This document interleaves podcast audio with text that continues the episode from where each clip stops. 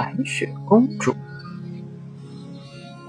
有一年的冬天，王后生了一个小女儿，她的皮肤像雪一样白，所以大家都叫她白雪公主。不久，王后就去世了。一年后，国王又娶了一个妻子。新王后长得很美艳，但嫉妒心极强。新王后有一面魔镜，每次照镜子时，听到魔镜说自己是世界上最美丽的女人，她都会非常的得意。但白雪公主慢慢长大，她一天比一天漂亮。当新王后听魔镜说白雪公主比她更漂亮时，便派了一个猎人。让他把白雪公主带到森林里杀死。好心的猎人并没有那么做，而是拿了小鹿的肺和肝去见王后，把白雪公主留在了大森林里。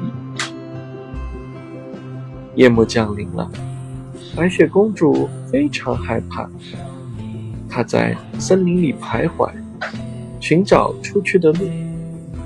最后，他来到了一座小房子前。有人怎么了？房子里没有人。他推门进去，想休息一下。房间非常整洁，里面各种用品都是七个。白雪公主又饿又渴，随便找了点东西吃，便躺到其中一张小床上，很快睡着了。不久，房子的主人们回来了。他们是七个在山里开矿采金子的小矮人。他们点亮灯后，发现小床上睡着的白雪公主，惊奇地感叹道：“哇，多可爱的孩子！”第二天早晨，白雪公主醒来了，看着七个小矮人。善良朴实的面孔和热情的目光，她讲述了自己的遭遇。小矮人们听了都非常同情白雪公主，便同意她留下来。这样，七个小矮人每天到山里采金子，白雪公主则待在家里干些家务活。一天。王后又走到魔镜面前，问：“告诉我，镜子，谁是世界上最漂亮的女人？”镜子回答：“皇后，你是这里最漂亮的女人，但是在山那边和七个小矮人住在一起的白雪公主，比你美丽千倍。”皇后非常气愤。假扮成卖梳子的老太婆，来到了小矮人的住处。到电了。白雪公主拿着梳子在头上试着梳了梳。这时，梳子上的毒性发作了，白雪公主倒在地上，失去了知觉。王后马上溜走。小矮人们回来后，发现白雪公主头上的毒梳子。便把它拿了下来。不久，白雪公主恢复了知觉。王后回到王宫，就迫不及待地询问镜子，但听到的还是和上次一样的回答。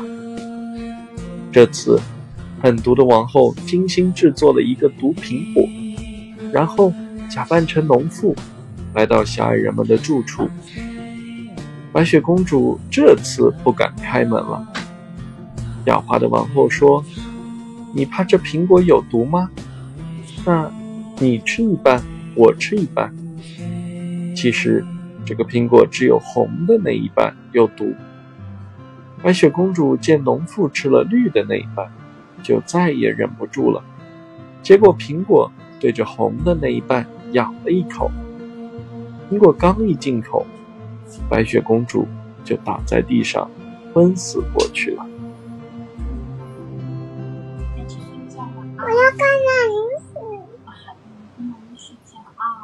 这次七个小矮人救不活公主了。